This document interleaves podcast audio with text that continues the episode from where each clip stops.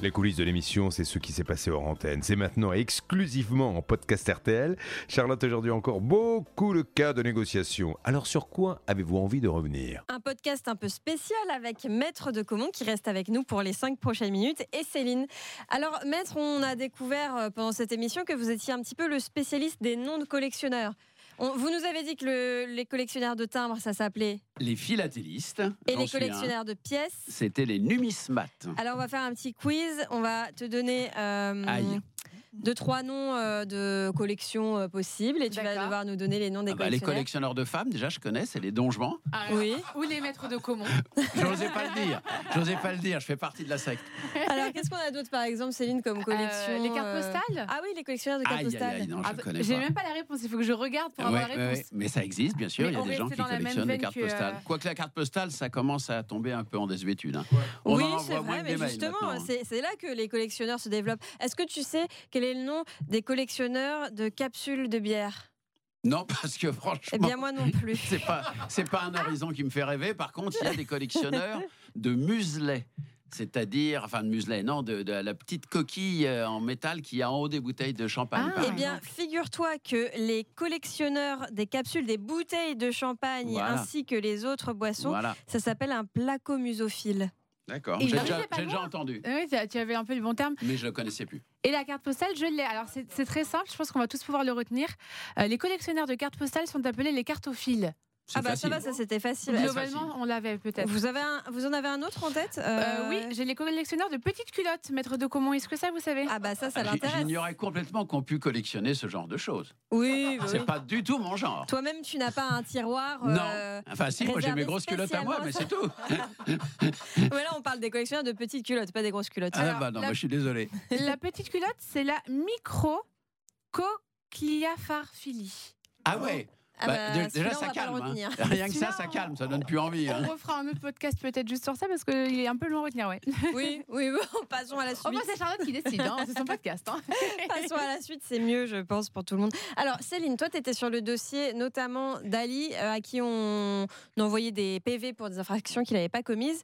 Euh, Est-ce que tu as pu parler avec la personne qui, selon les éléments qu'on a, aurait dénoncé Ali, puisqu'on a réussi à joindre le restaurant en question? Alors, il aurait une boîte de transport et un restaurant, c'est un peu flou. Qu'est-ce que tu peux nous dire de plus? Alors, on pensait joindre une boîte de transport. Au final, effectivement, on, a- on est tombé euh, sur une pizzeria avec une personne euh, qui était employée du restaurant qui nous a donné les numéros de téléphone du gérant qu'on cherche à joindre. Mais Ah on oui. a eu le numéro juste à la fin de l'émission. Ah, Donc, je me suis demandé est-ce que je le tente? Et en fait, je pense que j'avais envie de, de le laisser pour une prochaine émission. Peut-être d'accord. qu'on peut essayer soit de le joindre cet après-midi ou alors à l'antenne euh, demain ou dans les prochains jours. On se le garde sous le coude. Oui, pour avoir euh, la teneur que de- le- de la conversation. Est-ce que cet employé de la pizzeria savait que son patron avait une boîte de transport? Non, il n'avait pas l'air d'être au courant du tout. D'accord. Euh, mais ce qui était drôle, c'est qu'au départ, quand on a demandé à joindre Mohamed, le patron du restaurant, il nous a dit il n'est pas là. Et finalement, après, euh, c'est pourquoi quand il a su pourquoi c'était, j'ai cru quand même qu'il était derrière le monsieur. Ah Parce bon que je l'entendais, le, le, euh, la personne employée me dire au téléphone le numéro de téléphone de son patron. Et je crois que son patron était juste derrière. Donc au final, le patron n'est pas là, sauf quand peut-être c'est des affaires. euh, voilà, il est là en fait. Peut-être qu'il aurait pu répondre, mais bon, une prochaine fois. D'accord. Eric, toi, des dossiers comme ça, tu en as beaucoup dans ton cabinet? J'ai énormément de cas de personnes qui, effectivement, sont dans cette situation, c'est-à-dire qu'ils y sont pour rien. On a manifestement usurpé leur identité, leur numéro de permis, et pas forcément dans le cadre d'un échange de permis où là, il y a dû avoir euh, des trafics ou des fuites, peut-être, au sein de certaines administrations où il y avait des brebis galeuses. Ah oui, ça peut Mais être beaucoup ça. plus simplement, vous savez ce qui se passe, faites attention. Euh, vous allez dans un club de sport, euh, vous vous mettez en tenue, vous laissez votre, euh, votre blouson et dedans il y a votre portefeuille avec le permis. Bah, moi j'ai des gens à qui c'est arrivé comme ça. Ils ont relevé pendant qu'il était sur le terrain toutes les coordonnées état civil, numéro de permis, etc., ainsi de suite. Et quelques semaines plus tard, il est parti dans une spirale infernale, alors qu'on lui avait pas volé son permis, qu'il l'avait donc pas déclaré volé. Ah oui. Et il a eu le plus grand mal à essayer de faire euh, accepter sa bonne foi, parce qu'on lui a dit, mais monsieur, votre permis n'a pas été volé.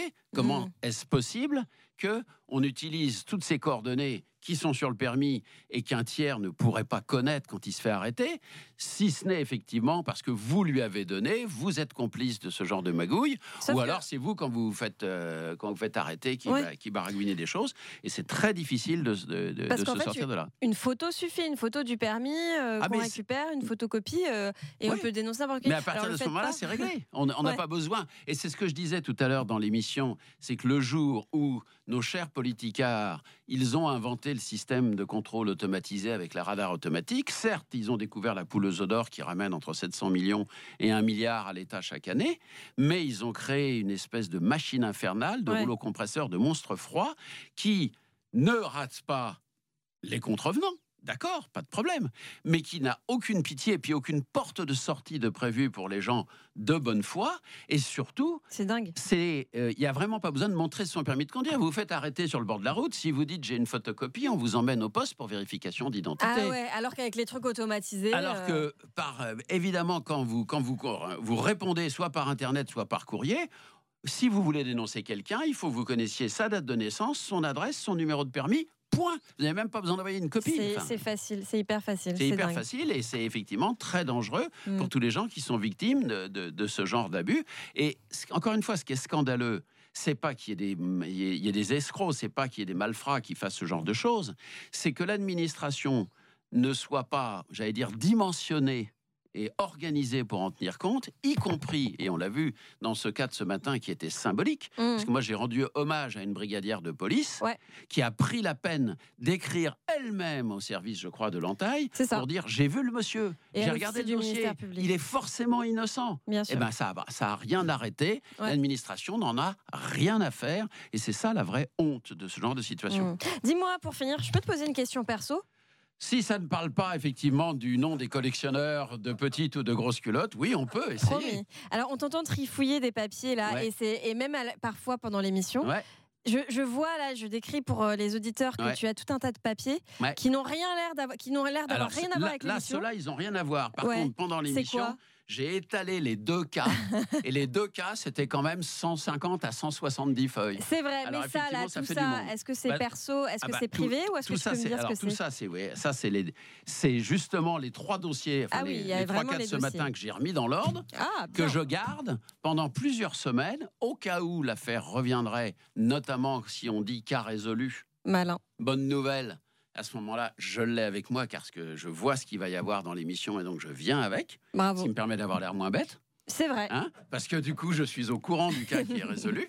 Et puis, bah, j'ai bien entendu un certain nombre d'autres euh, d'autres choses dans mon cartable, parce que je vous fais un aveu, quand je ne fais pas Mumuse avec Julien Courbet sur la radio ou la télé, je suis aussi avocat, j'ai un vrai, vrai? métier. Oui, oui. Ça alors? Je sais, beaucoup de gens ont du mal à y croire, mais pourtant, ça fait 40 ans que ça dure. Merci Eric, à très bientôt. À bientôt. Salut Céline. Salut